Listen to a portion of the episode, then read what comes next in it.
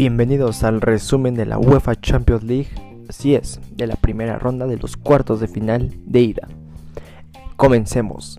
Primeramente, un Benfica ilusionado para recibir en la ida a un Liverpool. Sí, los de club tenían la tarea por ser favoritos. Y no fue no pasó mucho tiempo, sino que al minuto 17 obra de Ibrahima Konate.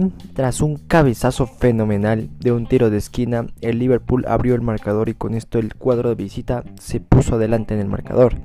Tras 17 remates y de 8 de ellos directamente al arco, el Liverpool encontró el, el, segundo tanto antes de irse al descanso. Obra de Sadio Mané al minuto 34 y tras una gran asistencia de Luis Díaz, el gran refuerzo sudamericano que los de club tanto esperaban.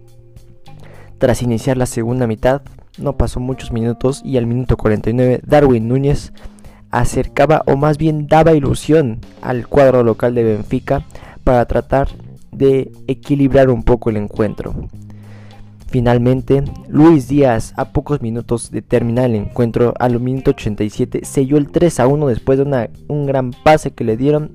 Se llevó al portero y una gran definición. Con esto sellaron el 3 a 1 los de Liverpool, con una posición de 66 a comparación del 34 que tuvo el cuadro del Benfica.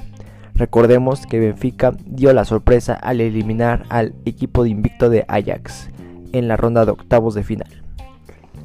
Pasemos al Atlético de Madrid contra el Manchester City. El conjunto de Guardiola recibía a los colchoneros del Cholo Simeone en una llave donde todo parecía pintar parejo. Sin embargo, sabemos que en estas instancias los del Cholo siempre tienen esa llave de quedarse toda la defensa atrás y esperar a un contragolpe para liquidar el partido. Y esta no fue la excepción. Tras una posesión de balón del 71% a favor del City contra un solo 29% del Atlético, fue como dominó el partido y fue hasta el minuto 70 que por obra del belga Kevin De Bruyne, su capitán, logró abrir la llave y con esto darle la victoria parcial de 1 por 0 sobre Atlético de Madrid. Es impresionante recalcar que el Atlético de Madrid tuvo 0 remates y por consecuente 0 remates al arco, mientras que el City tuvo 15 remates, solo 2 al arco, pero uno de ellos acabó en gol.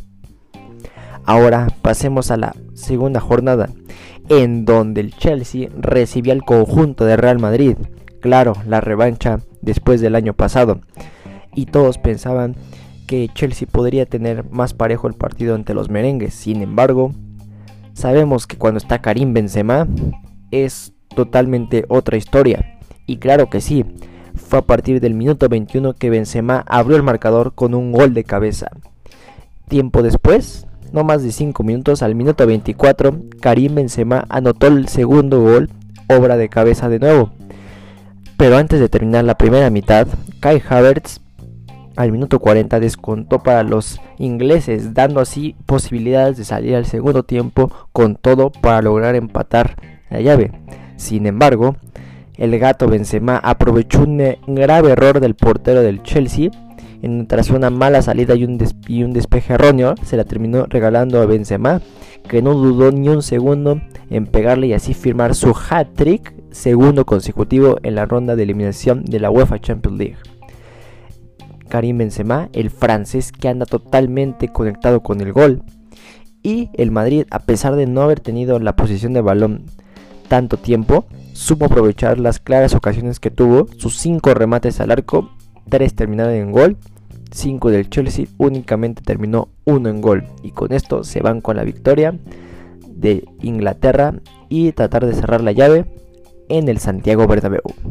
Por último, tenemos el conjunto de Villarreal recibiendo en la cerámica a los bávaros, el Bayern Múnich, en donde todos pintaban como amplio favorito al conjunto alemán pero no contaban con un Villarreal que, ante todo pronóstico, saldría con todo al ataque y fue al minuto 8 que Arnaud Danjuma, después de una gran jugada colectiva del conjunto submarino amarillo, lograron abrir la llave y con esto poner el 1-0 tan temprano.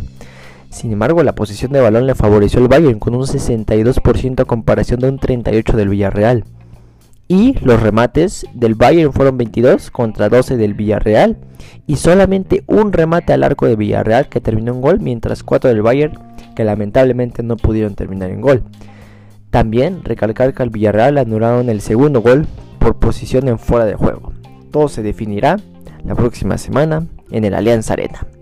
Hasta aquí nuestro reporte de la UEFA Champions League, una jornada llena de emociones, nos regalaron demasiados goles y esperemos que en las vueltas no tenga la excepción alguna.